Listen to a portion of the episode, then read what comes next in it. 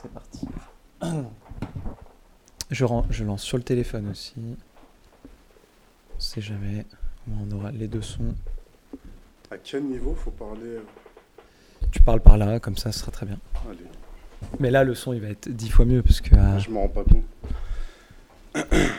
en principe, il devrait être dix fois mieux. Euh, tch, tch, tch, tch. Alors, attends. Je vais faire un hop voice memo. C'est parti, ça record. Bienvenue à tous, bienvenue dans le podcast Balek, le podcast des gens qui s'en Balek. Installez-vous, mais continuez surtout à faire vos activités. On est là pour passer un bon moment, on est là pour s'amuser. Alors, euh, installez-vous confortablement dans votre canapé. Vous pouvez travailler, vous pouvez tondre la pelouse si vous avez envie, vous pouvez, vous pouvez faire ce que vous voulez. Vraiment, on est à la cool, on est en détente. Et je suis ici avec mon pote, mon fraté, Blaise. Yes, bonjour à tous. Alors avant de commencer, hein, toujours le petit disclaimer. Sachez que dans mes, propos, dans mes propos, il y aura forcément des généralisations, des distorsions, des omissions. Moi et Max, on échange simplement sur notre vision du monde et de la vie, et on espère que vous passerez un super moment en notre compagnie. Dis-moi Max, on va parler de quoi aujourd'hui? Aujourd'hui, on va aborder un sujet essentiel, un sujet majeur. On va parler d'argent. Merde Le sujet tabou en France, quoi. ouais. On va parler d'oseille, on va parler des pépettes, On va parler de thunes, de en- moula. de moula. On va parler aussi de notre parcours personnel avec l'argent, de nos galères avec l'argent, de, de, notre rapport à l'argent. notre rapport. Ça va vraiment être un bon moment parce que euh, il n'y a pas beaucoup de gens qui parlent d'argent en France et euh, D'ailleurs, ça vient d'où ça, à ton avis?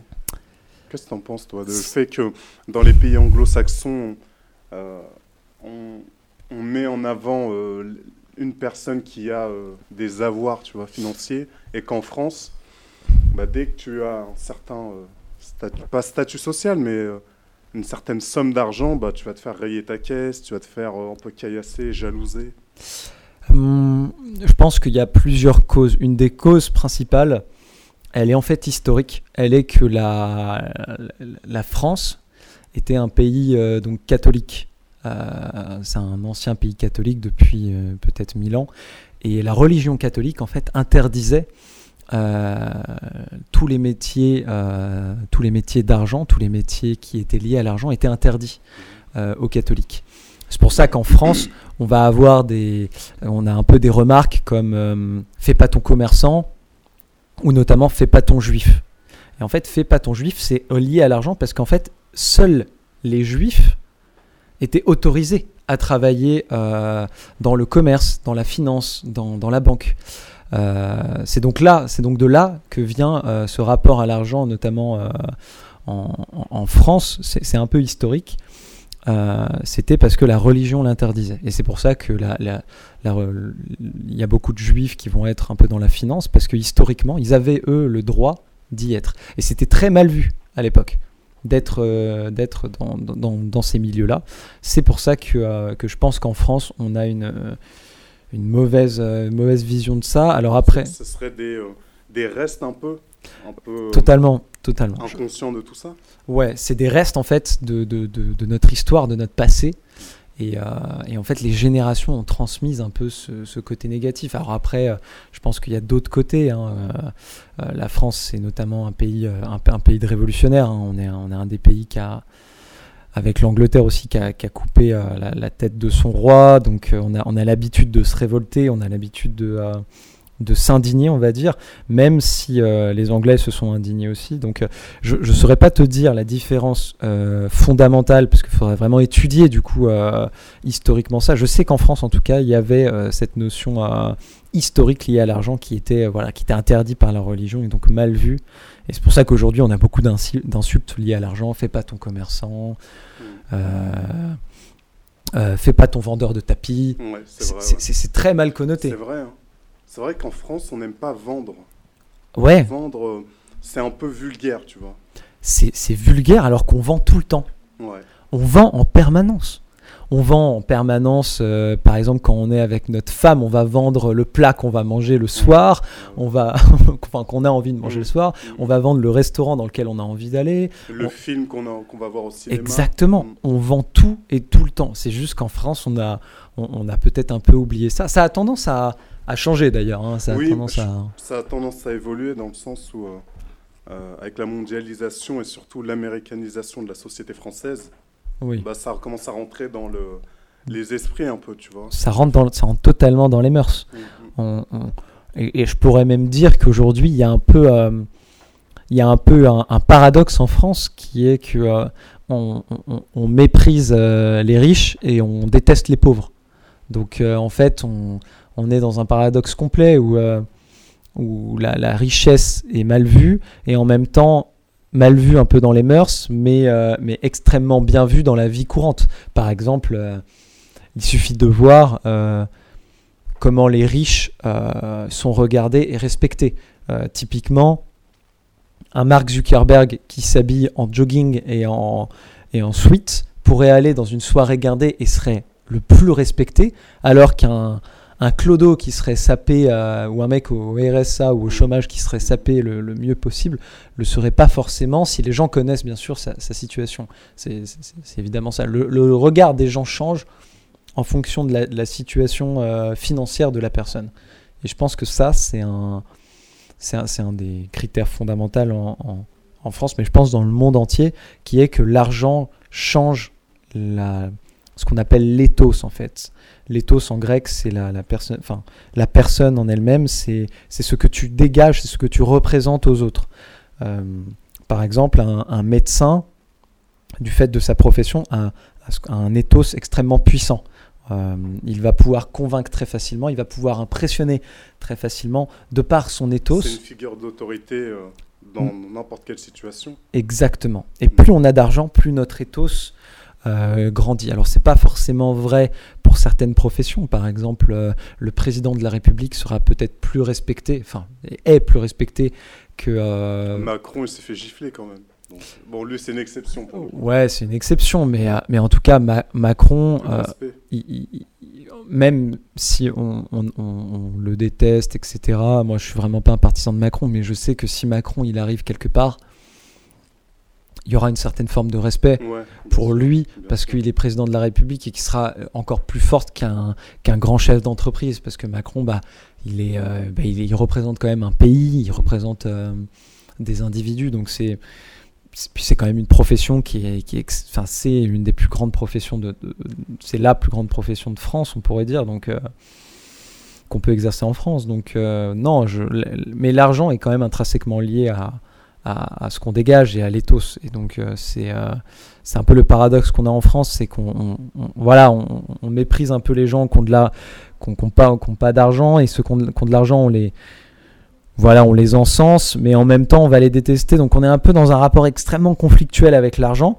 Et même nous-mêmes, généralement, on a un rapport conflictuel avec l'argent. Je sais pas toi, mais moi, personnellement, j'ai eu un, j'ai un rapport extrêmement conflictuel à l'argent. Comment ça?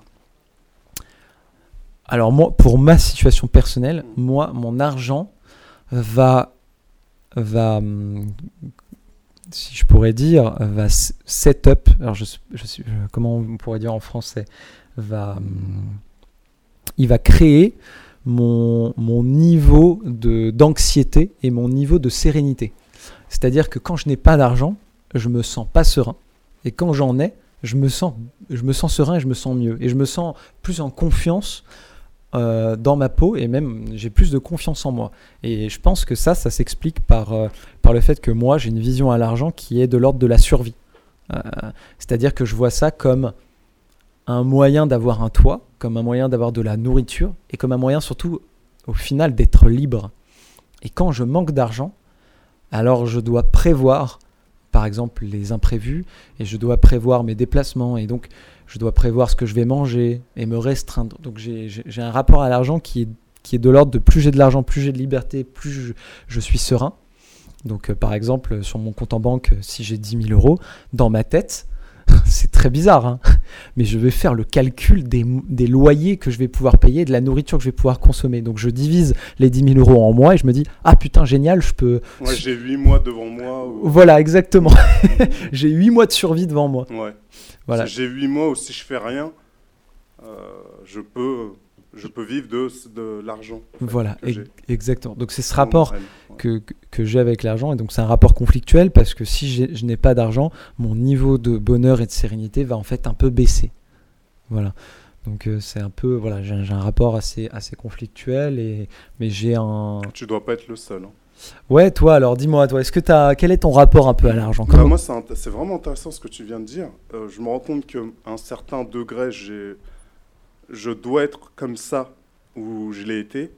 Mais euh, je sais qu'une des choses qui m'a permis un peu de m'extirper un peu de cette. euh, comment tu, comme tu dis, de ce rapport conflictuel avec l'argent, c'est euh, la spiritualité, moi. Ça m'aide beaucoup à me dire. euh, D'accord, ok. en fait, l'argent, ça vient, ça part.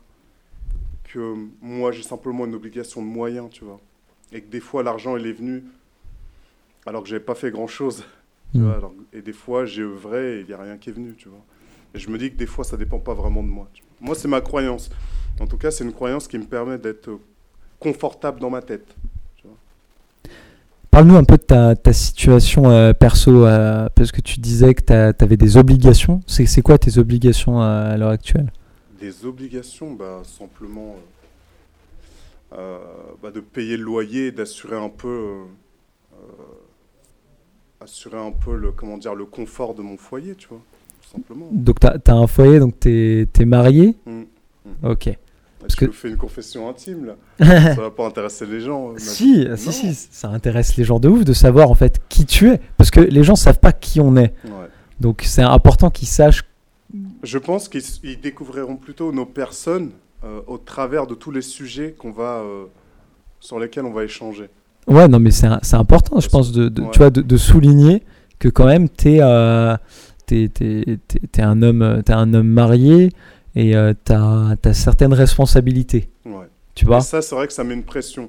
Et euh, je sais que la spiritualité, ça aide. euh, C'est un vrai coussin, c'est un vrai confort psychologique de se dire, écoute, euh, ma subsistance, quand j'y pensais même pas, elle était là, tu vois. Quand j'étais un bébé, je pense, je réfléchissais pas, tu vois, à comment je vais manger après.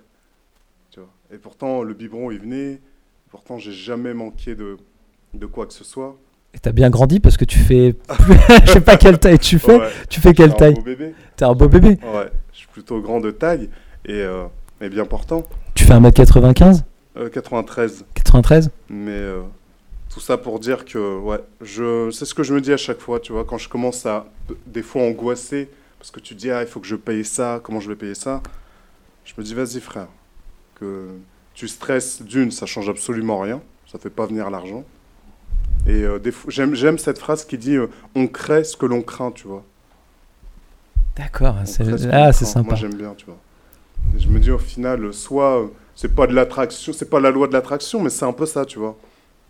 Soit détendu, les choses viendront, tu vois. De toute façon, ça me fait un peu penser à la boxe, le parallèle, où euh, mes coachs de boxe, ils me disaient toujours, les meilleurs boxeurs, c'est ceux qui sont détendus. Ah ouais? Ouais. Et euh, dans la vie, je pense que c'est pareil. C'est pas d'être en contraction euh, euh, continue qui te permet de faire venir les choses à toi ou de recevoir. Il faut être détendu. tu vois. Il y a des moments où il faut être tendu, il y a des moments où il faut être détendu. Et c'est justement ce, ce, comment dire, Cette balance. cette balance qui fait que tu vas pouvoir euh, encaisser mieux les coups de la vie et être capable aussi d'en rendre. Tu vois. Hmm. Moi, je le vois comme ça en tout cas. Et euh, bah, j'ai l'impression que mon. Si je regarde un peu rétrospectivement, que c'est ce qui m'aide le plus au fait. D'être. euh, euh, comment dire de, de me détacher au fait. De me détacher, ouais. de pas me dire Ah, c'est moi le, le capitaine de mon navire et que si l'argent se barre, c'est totalement de ma faute. S'il vient, c'est totalement grâce à moi. Non, j'ai des actes à faire et le reste, ça viendra, tu vois. Et si je dois manger moins, je mangerai moins. Donc tu as une vision ouais, très, très spirituelle. Pour toi, c'est pas du tout comme moi, par exemple. Toi, ton, Ouais, je- ton bonheur est décorrélé du coup de, Ouais, de l'argent. Ouais. Il faut, mais oui, il faut. Mm. Il faut. Il faut. Je pense que celui-là qui attache son niveau de bonheur à l'argent, il va certes, il va connaître des, des ascensions émotionnelles, mais aussi des grandes chutes euh, Mm. émotionnelles. hein. Et euh, c'est pas le but. Le but, je pense que c'est un peu comme les, les, le stoïcisme, un peu, tu sais, les Grecs, la philosophie grecque nous disait un peu, tu vois, ou même comme les spiritualités nous, nous incitent à, à le faire aussi. C'est vraiment d'essayer de décorréler les circonstances un peu de son niveau de bonheur. Se dire, ah là, aujourd'hui il pleut, bah écoute, je vais pas pleurer pour ça, tu vois. Mm. Je vais pas, je vais pas, je vais faire avec. Je vais faire avec. Il y a des choses qui nous échappent. Il y a des, choses qui nous échappent et euh, la richesse, on nous fait croire que tout le monde peut être euh, riche. C'est vrai et ouais, c'est pas totalement vrai, tu vois. Il y a énormément de gens qui ont énormément œuvré et qui n'ont pas réussi à atteindre un niveau de richesse. Mais euh, derrière, ils ont dû apprendre énormément de choses, ils ont dû grandir en tant qu'hommes. Et c'est le chemin qu'il faut regarder, tu vois. Hmm. Est-ce que je pense que ça pourrait être intéressant pour les gens qui nous écoutent qu'on raconte un peu euh, notre parcours euh, de comment on a gagné de l'argent dans notre vie parce que ça c'est quelque chose qui intéresse euh, énormément les gens. Toi, comment tu as gagné de l'argent? Quelles sont les premières sommes d'argent que tu as gagnées, les premiers tafs que tu as fait? Ouais, alors, je pourrais te dire, tu sais, je commence à... C'est quoi un peu ton parcours? Ouais. Moi, j'ai eu la chance de faire énormément de taf. J'ai travaillé avec les enfants. Euh, travailler avec les enfants, tu sais, dans l'animation et tout, tu sais bien que ça paye pas beaucoup. hein. T'as passé ton BAFA toi aussi? Euh, non, je l'ai pas passé, mais à chaque fois, il y a un pourcentage de personnes qui peuvent être recrutées sans BAFA. Je faisais souvent partie de, ces... Ah ouais? De ce ratio-là, tu vois, de cette proportion-là. Et euh, ouais, c'est des petits boulots, euh, au final, qui m'ont apporté beaucoup de moments de plaisir et de joie. Mais euh, c'était très. Enfin, c'est payé, voilà, c'est payé le minimum syndical, tu vois. Hmm. Et au final, euh, moi, c'est euh, que récemment que j'ai commencé à avoir des salaires, euh, des salaires, on va dire, élevés. Je dirais même pas élevés, c'est des salaires normaux. Élevés par rapport à qui? Oui, par rapport à un SMICAR. Mais par rapport à, à un ingénieur, c'est pas élevé, tu vois. Combien, combien tu gagnes et, et qu'est-ce que tu, tu fais pour gagner ta vie du coup?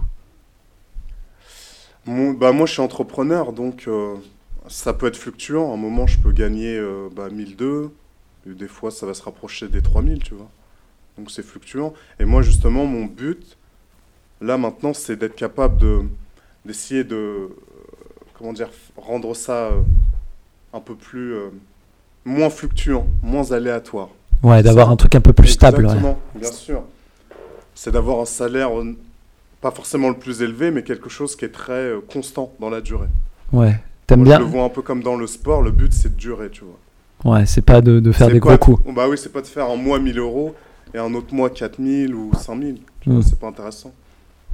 Je préfère faire euh, 2000 euros et, être entre guillemets sûr de faire ça toute l'année, tu vois. D'accord. Et du coup, t'exerces quoi? Tu fais, euh, tu fais du coaching, hein, c'est ça? Ouais, c'est ça, ouais. Je fais du coaching sportif personnalisé. Donc je suis indépendant et ça c'est plutôt euh, sympa. Ok, bon bah cool, cool, cool. Et donc t'as fait que ça comme métier dans ta life ouais, ou franchement, j'ai, ouais, c'est ça. Au final, j'ai, euh, j'ai surtout travaillé dans les métiers euh, sanitaires et sociaux, euh, donc euh, avec les enfants. J'ai eu la chance d'être pompier à un moment. Ah donc t'as été pompier? Ouais. Et Ok. ça, c'était cool.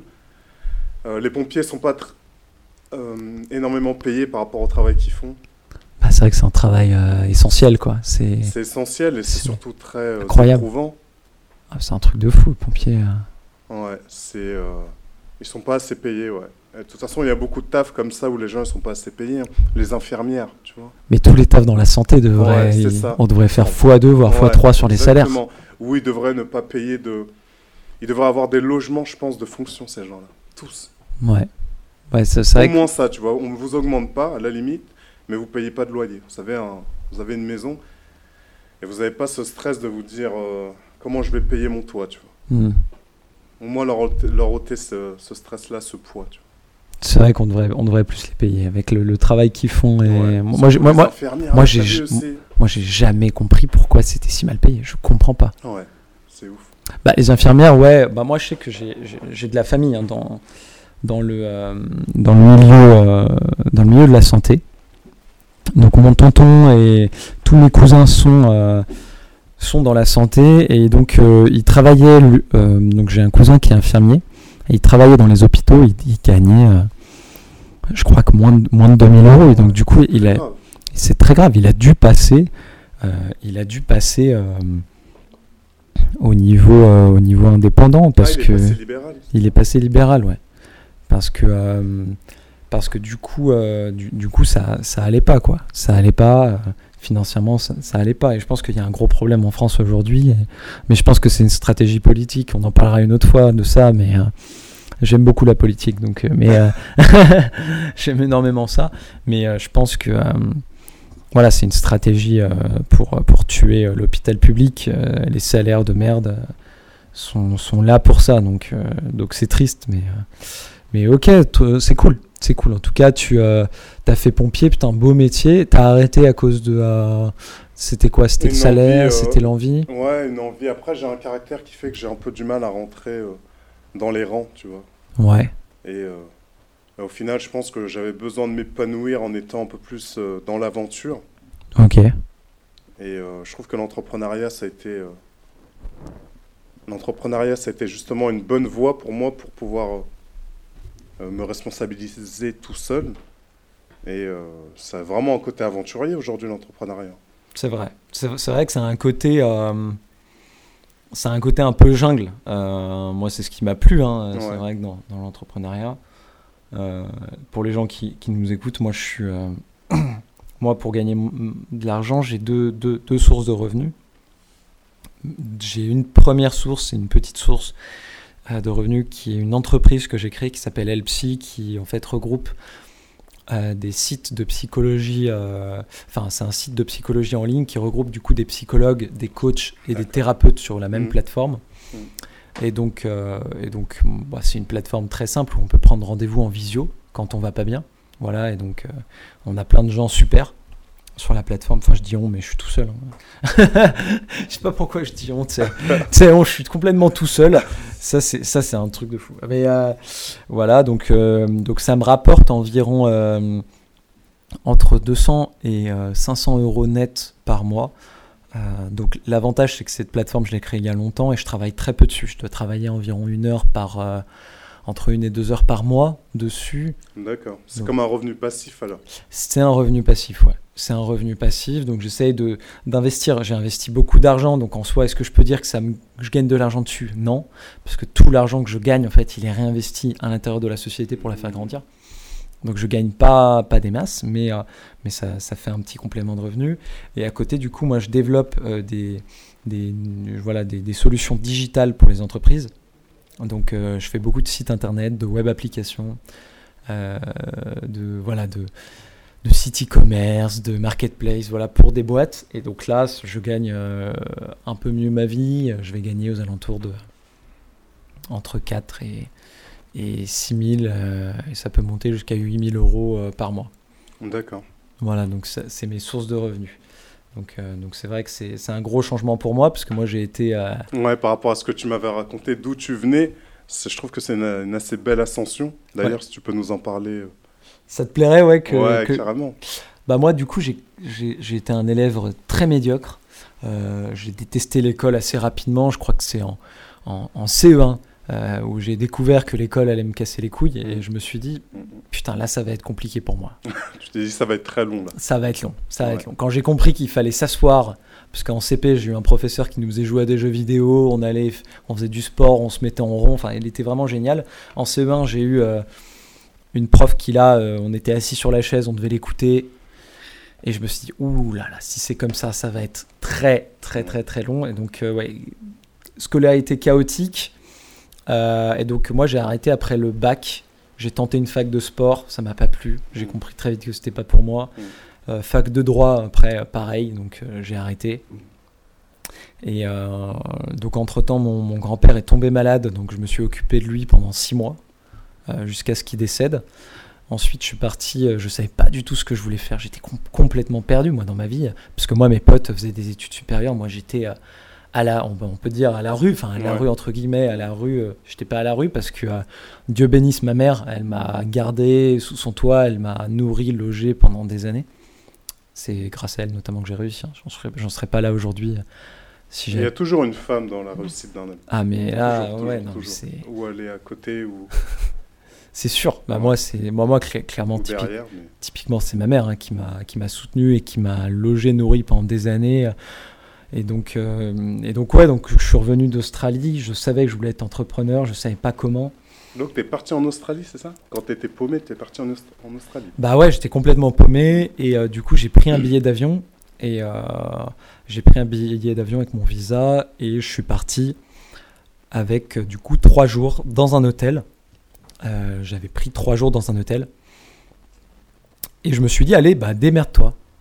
Et parce que ma plus, ma plus grande peur, qui d'ailleurs est liée à l'argent, c'était la, la survie. Est-ce que je peux survivre dans ce monde en fait, dans le monde capitaliste Est-ce que ouais. je peux survivre? Et en fait, euh, je me suis rendu compte que je pouvais survivre.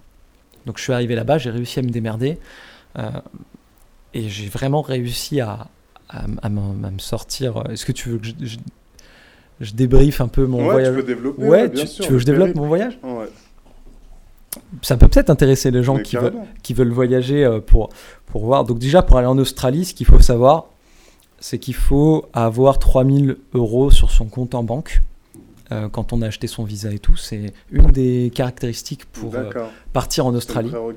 Voilà. Et donc ensuite, je suis arrivé là-bas. Très rapidement, j'ai essayé de trouver un travail, mais j'ai vu que j'avais un problème, c'était l'anglais. Parce que je bah, j'avais pas suivi de cours. Moi, j'ai appris l'anglais au travers des jeux vidéo Ouais. notamment euh, League of Legends et Fallout et Dark Souls qui m'ont énormément appris euh, l'anglais. Voilà, j'ai appris l'anglais comme ça. Et donc je suis arrivé là-bas et en fait je parlais, je, je savais très bien lire l'anglais, Mhm. euh, j'arrivais à le comprendre. Par contre, j'arri- j'arri- j'arrivais pas, enfin même le comprendre, j'avais un peu du mal parce que l'accent là-bas est assez fort et il parle très vite et, et on se rend compte qu'on a un niveau assez faible en fait quand le niveau en français est assez ouais, faible euh, clair, en langue. Ouais, c'est clair. Donc je suis parti, j'ai eu la chance, j'ai fait ce qu'on appelle un LPix. C'est un peu, euh, c'est un système en fait qui permet à des gens qui ont qui ont pas de travail d'aller chez des ce qu'on appelle des, des hôtes. Et donc ces hôtes là nous accueillent et donc nous on va travailler 4 heures par jour pour eux D'accord, ok. et ils nous, no- ils nous, ils nous fournissent la nourriture et le logement. Ouais.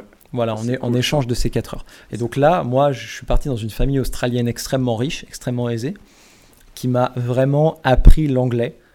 Euh, en l'espace d'un mois et demi, j'étais fluent, complet. Ah ouais? Ouais, ouais, j'étais tellement fluent que je réfléchissais en anglais. Et je, et je rêvais en anglais. Ah ouais. Parce que tu sais que quand tu rêves dans une autre langue, c'est-à-dire que tu l'as vraiment intégré la langue. Ah ouais, ouais, je l'ai vraiment intégré. Waouh. Mais euh, ils m'ont vraiment baigné à mort, c'est-à-dire que je, je- je n'avais rien de français. Mon ordinateur, ils m'ont, obligé à. Ils m'ont dit il faut que tu mettes ton ordinateur, ton téléphone en anglais, on va regarder la télé en anglais, euh, il faut que tu parles avec le moins de français possible, etc. Donc j'étais baigné dans l'anglais du matin au soir, et j'étais tellement baigné dans l'anglais que j'avais mal au crâne le soir, j'arrivais du mal à m'endormir parce que ma tête allait, allait exploser. Mais ça m'a permis d'apprendre l'anglais. Et ensuite, euh, au bout d'un moment, euh, moi j'étais trop bien dans cette famille, donc j'avais pris trop mes aises. Ils, ils- ils m'ont un peu poussé vers la porte de sortie. Ils m'ont dit Bon, bah maintenant, il faudrait euh, que tu trouves un travail et Ouais. tout. Et donc, je suis parti en ville. Euh, je me suis pris un logement et j'ai commencé à chercher du travail. Donc, ça a été, ça a été un peu le, le parcours du combattant parce que j'avais plus beaucoup de sous. Et donc, j'ai pu me payer euh, deux semaines de, de logement. Et au bout de la deuxième semaine, il me restait 50 euh, dollars sur mon compte en banque. Ah oui. Donc euh, la semaine d'après, je dégageais de mon loyer. enfin, je dégageais de mon logement parce que je pouvais plus payer le loyer. Bien sûr. T'avais une grosse pression euh, Énorme pression. dès le réveil, quoi. Dès Je sais le même réveil. pas si t'arrivais à dormir. mais- Bah, j'avais du mal à dormir Ouais, parce tu que je me disais putain, je vais finir à la rue quoi. Ouais. Waouh. Et, euh, et coup de chance, euh, j'ai trouvé un taf sur euh, Gumtree qui est le bon coin australien. J'ai trouvé un travail de, de- de plongeur dans, dans un restaurant italien assez renommé, enfin un truc un peu, un peu classos. Et donc euh, voilà, donc ça m'a un peu sauvé. Et puis dans le même temps, j'ai pu travailler euh, en tant que livreur de repas chez Deliveroo. Donc je me suis acheté un vélo de merde. Et euh, avec le peu, le peu que j'avais, le premier, j'ai demandé à mon premier salaire de plongeur pour me payer un vélo en avance. Il a accepté, donc j'ai pu m'acheter un vélo et travailler à Deliveroo. Donc je travaillais toute la matinée, je travaillais bah, au restaurant. Et le soir, je travaillais jusqu'à minuit, 1h du matin euh, pour Deliveroo. Donc je me faisais des bonnes journées. Je, Wow. je me faisais du, du 9h, euh, du, non, du 7h, euh, 7h, 23h. Ça calme un homme. Ah, T'as vraiment charbonné. hein. Mais l'instinct de survie, il était déclenché. L'instinct de survie, Et, ouais. euh, dans un autre contexte où ici on aime bien le, le 9-17, 9-17 heures, là-bas tu comptais pas tes heures. Fallait que tu, fallait que tu survives. Ouais, fallait que je survive. hein. Donc, euh, donc Ça ouais. t'a fait grandir. Ah, incroyable, incroyable. Et je, me- je me suis dit, putain, t'as vraiment la capacité de Bah travailler euh, comme un porc, quoi. C'est ouais, ouais. Qu'on est dos au mur qu'on voit ce qu'on a dans le bide. hein. En vrai, non, mais je pense vraiment, c'est et c'est un truc qui, est- qui a été théorisé par euh, par Sun Tzu, qui, est, euh, qui a écrit un livre. Donc c'est Sun Tzu, c'est un écrivain, enfin c'est un philosophe, on pourrait dire écrivain chinois, très ancien. Je ne saurais pas dater, mais il est très ancien. C'est un très vieux livre qui a écrit en fait l'art de la guerre. Et, euh, et dans ce livre-là, il y a, y a un, passage qui m'a marqué. C'est en fait, il a théorisé ce qu'on appelle l'énergie du désespoir. Et l'énergie du désespoir, en fait, c'est une énergie que les, que les êtres humains euh, peuvent débloquer. C'est comme un truc qu'on a en nous, qu'on débloque quand on est dos au mur. Et en fait, il avait théorisé ça parce que dans, dans l'art de la guerre, en fait, euh, il, il avait, euh, il avait expliqué qu'il fallait jamais encercler complètement un village. Parce que si on, encerclait complètement un village, les villageois allaient se rebeller, vu qu'ils n'avaient plus rien à perdre, et ils allaient se battre euh, jusqu'à la mort, femmes, enfants compris, tout le monde allait se battre jusqu'à la mort, et donc du coup, on allait avoir des pertes parmi nos soldats, parce qu'un villageois allait, allait, développer, enfin, allait, allait décupler son énergie, et allait pouvoir tuer peut-être trois ou quatre soldats Ouais. avec cette énergie du désespoir.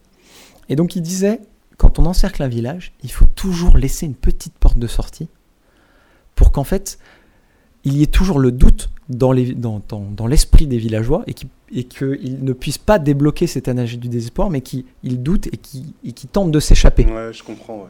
Bien sûr. Donc, euh, donc ouais, tu, tu décuples cette énergie de désespoir. Moi, c'est ce que j'ai fait et ça m'a permis ouais, de, de survivre en Australie et de me dégager des salaires très corrects parce que je, je gagnais en- entre 800 et 1000 euros, euh, 1000 dollars pardon, par, euh, par semaine. Donc, euh, ce qui était euh, très confortable et euh, ça m'a permis après de faire un road trip avec tout cet argent accumulé en Australie et de vivre très confortablement. Donc, euh, donc voilà, et de découvrir ma, ma voie et de prendre du temps pour moi parce que j'ai passé trois mois d'isolation. Donc je me suis isolé complètement. donc quand j'ai voyagé, j'étais tout seul. Euh, j'ai même fait un mois d'isolation complète où j'ai pas parlé à un seul être humain. Ah ouais? Ouais. Euh, donc j'étais vraiment seul pour euh, avoir un travail d'introspection et trouver. C'était une retraite un peu pour toi. Ouais, complètement. Complètement. Une retraite spirituelle et euh, découvrir euh, ce qui me faisait kiffer et euh, découvrir qui j'étais. Et donc ça m'a permis notamment de découvrir que j'aimais profondément partager des expériences avec les autres. Parce que quand on est seul, bah, je voyais des choses extraordinaires, mais j'avais personne Ouais, à- avec qui je pouvais partager cette Bien expérience. Donc bien sûr. très problématique. Mm. Et, euh, et ouais, euh, bah, le, le fait de, de pouvoir euh, savoir qui j'étais, donc j'ai découvert que je voulais absolument changer le monde. Et euh, pour ça, j'avais besoin de peut-être me lancer en politique, mais vu que j'avais pas le bagage scolaire, je me suis dit, bah, Ou, ou, euh, c'est triste à dire, ou la légitimité, parce qu'on sait que pour se lancer en politique dans notre société, euh, il, faut, il faut faire partie d'une certaine caste. exactement. Faut avoir été, euh, je sais pas moi, l'ENA dans les grandes écoles, connaître, euh, euh, être un fils de maire, un fils de député, tu vois, c'est tout un milieu Bah, y a- assez consanguin au final. exactement, ouais, ouais, c'est un Toi, tu sors du peuple. Si on regarde euh, la proportion de gens à l'Assemblée nationale qui viennent du peuple, du prolétariat ou quoi, c'est Mm. infime. hein. Je crois que c'est de l'ordre d'un 1%. Ouais. Donc il y a très peu de gens qui Bien viennent, qui, qui viennent du, du, du peuple, enfin en tout cas qui ont des parents qui euh, qui, qui sont pas des euh, Mm. Des grands. Non, non, euh, c'est une reproduction sociale. Voilà, Ça, Bourdieu, il en parlait, le, le sociologue. ouais. Il disait qu'on il y a une certaine reproduction sociale en France. Et c'est, euh, je pense que c'est clair pour tout le monde. On n'a pas besoin de lire le bouquin pour, euh, pour s'en rendre compte. Excuse-moi pour la petite aparté. Ouais, Et donc, euh, t'es revenu en France ensuite? Ouais, je suis revenu en France et là j'ai essayé du coup de, de créer euh, des entreprises. Donc je me suis lancé sur un sujet que je connaissais bien, qui était un, un- Internet et euh, le développement des, de sites Internet, parce que j'avais commencé à en développer depuis que j'ai l'âge de, de 12 ans. J'avais développé mon premier site à 12 ans et j'avais un peu kiffé. Donc euh, voilà, je me suis lancé là-dedans et j'ai eu énormément d'échecs. et d'échec en échec. voilà, donc j'ai vécu pendant 5 ans, bah, pendant 3 ans, non, pendant 4 ans, j'ai vécu avec rien du tout, donc 0 euros par mois. Donc, Et pas le RSA, le revenu minimum RMI là, je Pas de RSA. Ah ouais non, parce, que tu avais moins de 25 ans. J'avais moins de 25 ans. Donc de mes, euh, de mes 21 à mes, euh, à mes 25, j'ai vécu euh, sans le RSA. Donc je faisais des petits boulots à droite à gauche de déménageur, j'ai mmh. fait homme de ménage, j'ai fait cantinier, j'ai fait... Il n'y a pas de sous-métier, hein. franchement c'est noble de gagner sa, sa, croûte ouais. en faisant des choses déjà utiles. Ce que tu faisais c'était des boulots utiles. Hein. Ouais, bien sûr. en plus de ça, bah, c'était légal j'ai toujours fait des, des, métiers légaux et c'est vrai que c'est un truc. On se pose vraiment la question quand on n'a pas d'argent de la. Est-ce que je, passe dans le côté obscur de la force ou est-ce que je reste dans le côté clair mm. Et moi, je suis tellement attaché à ma liberté et à ma tranquillité d'esprit. Bah, par exemple, tu vois, je peux croiser un flic sans, sans avoir peur que je n'ai pas pu basculer dans le côté obscur, on va dire, entre guillemets, hein, de la force, de, de faire voilà, de, vendre du, de la drogue, ou même si j'aurais pu avoir vraiment l'occasion de le faire, euh, notamment parce que j'avais des, des, connaissances euh, dans tout ce qui est euh, dark web. Hmm. Donc c'était quelque chose qui était, qui était faisable pour moi à l'époque, et j'ai décidé voilà, de prendre le chemin, le chemin un peu plus dur, et donc de faire des, des métiers un peu difficiles. Et, et, voilà, je gagnais ma vie un peu comme ça. Et, et ça a été à quel moment où tu as eu un... on va dire, tu as commencé ton ascension en fait? Donc là, tu as enchaîné plein de petits boulots, c'était assez euh, euh, laborieux? Très laborieux, très très laborieux parce que je, gagnais environ euh, entre 4 et 600, 4, je dirais que je gagnais en, moyenne 400 euros par mois, ce qui est assez difficile pour vivre, pour aller en vacances, pour... c'est très dur, quand on n'a pas d'argent c'est très dur, on doit tout calculer, tout le temps. Je pense que les auditeurs qui ont, les gens qui nous écoutent qui n'ont pas beaucoup d'argent, ils doivent, ils doivent se reconnaître euh, et, moi, j'ai vécu ça vraiment longtemps. Et même maintenant, depuis que je gagne extrêmement bien ma vie, je me considère comme quelqu'un de riche aujourd'hui. Euh, enfin, pas très riche, mais en tout cas de très de aisé. Je veux pas riche, mais aisé. Et ben, on calcule. Je calcule toujours, en tout cas, tout ce que je dépense. Euh, et, et donc, j'ai commencé cette ascension avec la création de ma société Alpsi, qui n'a pas fonctionné, mais par contre, qui m'a donné en fait un un booster. Euh, et, en fait, des entreprises, ont, je me suis lancé sur une plateforme qui s'appelle Malte, qui est en fait une plateforme de freelance. Et donc j'ai proposé mes services à des entreprises. Et quand ils ont vu tous les projets que j'avais fait, notamment ce projet-là, Elpsi, et eh ben, j'ai commencé à avoir des contrats. Et donc j'ai travaillé avec des entreprises et de petit à petit, mon salaire augmentait mécaniquement. Et j'avais de plus en plus de projets et ça m'a permis voilà, de me libérer financièrement euh, de, patron, entre guillemets, même si je ne suis pas forcément extrêmement libre parce que je dois répondre à mes clients. Donc on est un peu le... Voilà, mes clients sont mes patrons. Au final. Mais, euh, mais voilà, c'est ça qui m'a libéré, en tout cas mentalement, je me sens mille fois mieux aujourd'hui qu'il y a quelques années. Voilà, donc... Euh, mais même le RSA, quand je l'ai touché, ça a été incroyable. Ça a été, ça a été fou pour moi de toucher le RSA. Ah ouais? Complet. bouffée d'oxygène pour toi? Mais incroyable. Mais quand, C'était l'assurance que chaque mois, tu allais toucher quelque chose. Ouais, mais c'est hallucinant.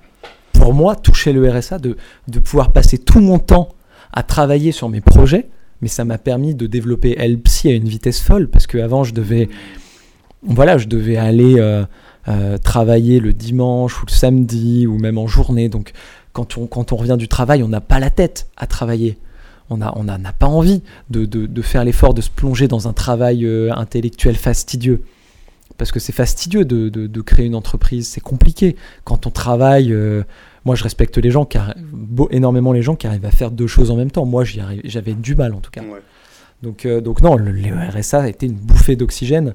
Et, et, je remercie en tout cas l'État français d'avoir cette cette soupape, cette, euh, voilà, cette, euh, cette bulle d'oxygène, moi, qui m'a permis en tout cas de m'en sortir. Le RSA, pour moi, est un vrai tremplin. Ça m'a permis de me, voilà, de, de m'émanciper en tout cas. Ouais, je comprends. Ouais. Et ça m'a permis surtout de ne pas tomber en, dépression et et, dans, et de vivre constamment dans l'angoisse du euh, waouh, comment je vais faire voilà, pour avoir un, minimum de revenus. Parce que c'est vrai que l'argent, on n'y pense pas, mais c'est une vraie vraie source de problèmes et c'est une vraie source d'embrouille, que ce soit avec les proches, que ce soit avec nous-mêmes. Ouais, Et euh, bah, regarde, lorsqu'il y a un décès, euh, chez les notaires, ils doivent pouvoir le confirmer, ça. Tu vois, quand il y a mm. un décès, euh, des familles qui se trop déchirent. Complètement. Qui se, qui se, font la guerre parce qu'il y a une histoire d'héritage, tu vois. Ou des fois aussi le manque d'argent. là, on sait que durant le Covid, il y a eu énormément de couples qui ont explosé. C'était pas le Covid, hein. c'était le c'était toutes les conséquences économiques du Covid qui a fait que les couples se sont euh, désintégrés. Tu vois. Non, mais je pense que l'argent est. C'est quand même très. Moi, j'ai vécu en tout cas mes, mes parents. J'ai vécu avec, euh, avec mes parents, mes deux parents de l'âge de, bah, de ma naissance à 7, 7, ans. Et ils se sont déchirés. Euh, il y a eu, en, enfin, en tout cas, après le, divorce de mes parents, parce que ça a, été, ça, ça, a été un divorce qui était lié à une, à une tromperie et un, un, manque d'amour, je pense. Et euh, à la fin de ce divorce, euh, mes parents se sont énormément embrouillés à cause de l'argent. Parce qu'il y avait les pensions alimentaires, etc. Mais ça a été mais incroyable. Et je pense. C'est la guerre. C'est la guerre. L'argent, c'est quand on en a, on a une sérénité d'esprit, on a une tranquillité qui est folle, et même nos relations se passent mieux. Euh, et il y a un dicton qui est vraiment, mais 100%, enfin moi je crois en, ce dicton à 100%, qui est les bons comptes font les bons amis.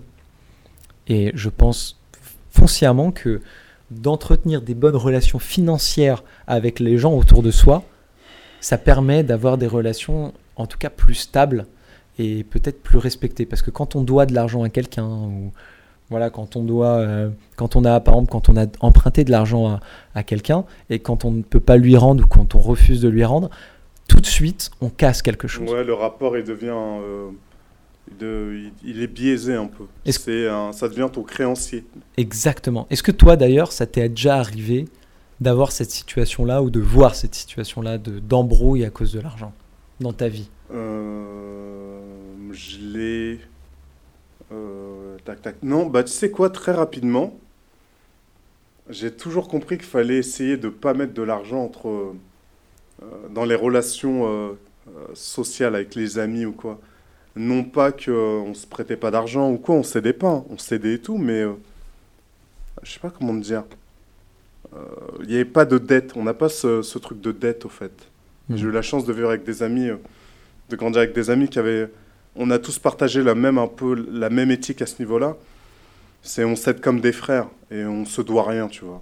Tu m'aideras euh, quand moi je serai dans la merde, bah toi tu m'aideras, à la limite. C'était que ça la dette. C'était pas je te donne une somme, je te prête une somme et tu, et tu dois me la rendre avant, euh, avant le jour J, tu vois, avant ça. Mm. ça, j'ai eu vraiment la chance et très rapidement j'ai compris que c'est vrai que l'argent, quand tu le mets. Euh, je sais pas comment dire, quand il y a des transactions financières avec les gens proches, ça peut, ça peut être une situation explosive, tu vois. Donc je me suis toujours un peu préservé de ça. Ouais, au final. Si j'ai besoin d'argent, je vais voir le banquier, tu vois. C'est tout. Mais euh, la love money, tout ça, tu connais, hein, love money et tout, euh, j'évite. Ok. Mm. T'as déjà eu euh, des besoins d'argent? Ou t'as toujours été. Bah, non, bah, comme, bien sûr que oui, comme tout le monde. toujours, même aujourd'hui, j'ai besoin d'argent. Mais, non, mais un euh, besoin, je veux dire, euh, vital, tu vois. Pour moi, besoin d'argent. Non, vital, non. Alors, c'était peut-être une perception, mais euh, au final, quand tu y repenses, on n'a pas. On est en France, tu vois. Hmm. On est en France, donc un besoin vital d'argent, non, je pense pas. Parce que même quelqu'un qui n'a pas d'argent aujourd'hui en France, il peut manger. Il va dans une association. C'est vrai, hein. C'est vrai. grâce à. Il y, a une loi qui est passée il y a quelques années, là, qui permet qui force les, euh, les, grands, euh, les grandes industries à ne pas jeter la, bouffe. Tu le savais, ça? Ouais, alors c'est pas encore respecté. Hein, ah mais... ouais, ouais, non, pas, bon, En tout cas, je sais qu'il y a beaucoup mm. d'assos qui, euh, qui se sont liés avec des, des, grandes enseignes et qui à chaque fois récupèrent des, des, des tonnes de, de, nourriture et qui distribuent. Des fois, ça reste même dans leurs mains, enfin, ils savent pas quoi en faire. En France, pour ne pas manger. C'est compliqué. Hein. Ouais, il faut on va faire l'effort quand bah, Je pense que les gens qui ont du mal à manger, euh, alors pour tous les reportages que j'ai vus, moi personnellement dans ma vie, je n'ai jamais eu de problème de, de, de faim. Ouais. Voilà. C'est le logement, le euh, problème en France, c'est le logement. Mais, Je euh, mais, mais je sais qu'il y a des, des personnes qui, qui, des fois, ont énormément des. Enfin, je sais pas si on pourrait appeler ça de l'ego, peut-être de la fierté. Ouais. Ils ont de la fierté et du coup, ils ont, ils peuvent pas aller voir une association. populaire, euh, des trucs comme ça. Moi, j'en ai vu, j'ai travaillé au restaurant du cœur Mm. pendant un an Mm. et je travaillais du coup à la, à la soupe. Donc, on préparait des soupes et on servait les, les personnes qui venaient. Et euh, il y avait des- il y avait une, une dame, je me souviens, qui m'avait raconté que c'était la première fois qu'elle venait, qu'elle avait honte et qu'elle se sentait mal et malade d'être là et, et de demander euh, l'aumône. Et je pense qu'il y a des gens, et elle me disait que là, elle n'avait pas le choix, qu'elle avait vraiment faim et qu'elle pouvait plus supporter la, la faim qu'elle qu'elle s'auto-infligeait. Parce que quand ben, il y a des gens qui ont tellement des petites retraites qu'ils arrivent même plus à manger. Quoi. Ouais, Enfin, à finir les debout. ouais. Donc c'est À rejoindre les debout, pardon. donc c'est dur. C'est c'est vrai que je suis d'accord. Je rejoins complètement ton point de vue. On- En France, on- c'est pas possible de manquer d'argent, mais Non, c'est. mais pas si on. pas- Non, j'ai plutôt faut dit vraiment euh, mettre que sa- manquer d'argent, Ouais. c'est plus un sentiment Ouais. de manquer. Euh, de manquer de nourriture, pardon. Ouais. Nourri- manquer de nourriture, je pense qu'en en France, c'est uniquement pour les gens qui, qui, qui n'arrivent pas à aller voir euh, les associations parce qu'ils ont trop honte. Et moi, je les comprends euh, complètement. Ouais, parce que ouais, ça, c'est normal. mais ça doit être hyper normal. dur. Ça Mm. doit être hyper dur. Mm. Euh, Franchement. Bah, tu euh, sais que tu passes euh, d'un côté. euh, tu- tu passes dans, dans un camp, tu vois. Il y a la classe moyenne, il y a les riches et les, les pauvres, tu vois. Tu sais que quand tu vas à la soupe populaire, waouh, tu passes dans le camp des pauvres. Et on sait tous que c'est très dur ensuite de revenir vers la classe moyenne. Mm. Donc, euh, il y a une barrière aussi psychologique. Mais il faut voir ça, euh, c'est comme le RSA dont tu parlais, il faut voir ça de façon temporaire. C'est une bouffée d'oxygène, c'est une aide. Je exactement. l'utilise pour pouvoir euh, upgrader après, tu vois. Totalement. Je, je pense que les gens devraient vraiment le voir comme ça et ne pas s'inquiéter de leur fierté. Les, les gens qui travaillent dans ces associations, c'est des gens mais hyper bienveillants. Mais oui, sans jugement et tout. Sans jugement. Extraordinaire. Genre moi je me souviens qu'on a personne jugeait les gens qui venaient là. On servait n'importe qui, n'importe quel euh, type de personne, même Bien des, sûr. même des gens bourrés. Mm. Il y avait des, des gens qui venaient, ils étaient complètement bourrés. On Ouais. les servait, il y avait et on les jugeait pas. Et c'est ce que j'ai trouvé beau. Même les gens bourrés, on se disait, euh, on, on nous expliquait en tout cas. Enfin moi j'avais quelqu'un qui était vraiment super. euh, Mon supérieur euh, dans les restos du cœur m'avait vraiment expliqué ça. Il m'avait dit parce que je- j'étais jeune, hein, j'avais j'avais 18 ans je crois quand, quand je m'étais quand je travaillais là-bas. Il m'avait expliqué que les, les fallait pas en vouloir aux gens au SDF s'ils se bourraient la gueule et s'ils fumaient des cigarettes parce que on connaît pas leur passif, on Ouais. connaît pas tout ce qu'ils ont sûr, vécu. Et donc juger ces personnes sur cet instant T, c'est c'est pas bien parce que tu n'as pas vécu ce qu'il a C'est une vécu. grosse bêtise, ouais. C'est une grosse bêtise. Donc euh, voilà, donc je pense qu'il faut faut pas hésiter à y aller et et voilà et, et- et prendre ça exactement comme le RSA, comme ce que tu as dit. Franchement, c'est top, c'est une bouffée d'oxygène, c'est un trampoline. Ouais. Et, c'est euh, une béquille. Mm. Euh, c'est une béquille temporaire, tu vois. Tu l'utilises et tu te dis, bah, je me rééduque avec ça. Et après, je reprends ma marche sans ça, tu vois. Voilà, ouais. Totalement. Et je pense que c'est euh, c'est quelque chose qui est, qui est vraiment bien en France, qu'on a tendance à oublier, qui est qu'il y a encore, enfin, il y a quand même une belle solidarité. Il y a des belles assauts et euh, ça, ça fait plaisir parce que il y a quand même ce filet de sécurité entre guillemets, quoi, Ouais. qui est là. Carrément. Carrément, carrément. Du coup, euh, du coup, je pense qu'on a, on a quand même pas mal, euh, pas mal abordé ce sujet-là. Mais, euh, mais toi, comment tu vois l'argent en rapport avec l'amour, les relations amoureuses et les femmes en général, en tant qu'homme C'est vrai que. On va euh, parler, attention, hein, attention, petit disclaimer, on va parler en tant qu'homme, Ouais, avec le prisme vraiment masculin. le Donc, prisme masculin, et en plus, on est tous les deux hétéros. Voilà, donc euh, Merci de le préciser. Et, et, euh, c'est vrai qu'on a tous grandi plus ou moins les, les jeunes euh, avec la croyance que euh, quand tu as de l'argent, les femmes viennent à toi, tu vois. Mm. Et, euh, et que finalement, ça, implicitement, ça voulait dire quoi? Que les femmes étaient vénales. C'est grave quand même, tu vois. C'est grave. elles sont pas plus vénales que les hommes, tu vois. Et au final, euh, je me suis. euh, ouais, on va devoir arrêter là. Merci à tous en tout cas de nous avoir écoutés. On vient de faire la partie 1 sur l'argent. Il va y avoir beaucoup de parties parce que là, on a parlé, on a fait, on a abordé qu'un seul point de l'argent. On a encore beaucoup de choses à dire. Dans le prochain podcast, on va aborder euh, le sujet de l'amour et de l'argent. Et- Sujet épineux, épineux, mais euh, essentiel. Essentiel parce que. Parce qu'on a tous. euh, euh, comment dire? On a tous un on rapport. a, tous un- ouais, voilà, on a tous expérimenté euh, le fait d'avoir de l'argent ou de ne pas en avoir et le fait d'avoir une relation amoureuse ou pas. Donc, Mm. voilà, c'est va un sujet qui va parler, qui va faire écho chez beaucoup de monde, je pense. Voilà, donc on a hâte de vous retrouver la semaine prochaine. Enfin, pour nous en tout cas. Moi, j'ai kiffé encore une fois, Max. Merci pour le moment. Merci pour la qualité de présence. Merci pour la qualité du moment. C'était vraiment sympa. Moi, c'est toujours un plaisir, Ouais. Blaise. Et, Et- j'espère que c'est euh, réciproque pour vous, pour ceux qui écoutent. Et euh, comme on vous le disait, hein, ça reste une euh, discussion entre potes. Donc j'espère que vous avez kiffé comme si vous étiez avec nous. Voilà, donc merci à tous et à toutes aussi d'avoir d'avoir écouté, de, voilà, d'avoir écouté un peu nos conneries. J'espère Ouais. qu'on n'a pas dit trop de bêtises et que ça vous a plu. Et puis, euh, bah, on se retrouve euh, très prochainement dans la partie 2 de l'argent. Merci Blaise pour, Merci à euh, toi. pour ton écoute, pour, voilà, pour tout ce que tu es, tout ce que tu représentes. Arrête de me jeter des C'est fleurs, mec. c'est 1m93 de bonheur, Blaise.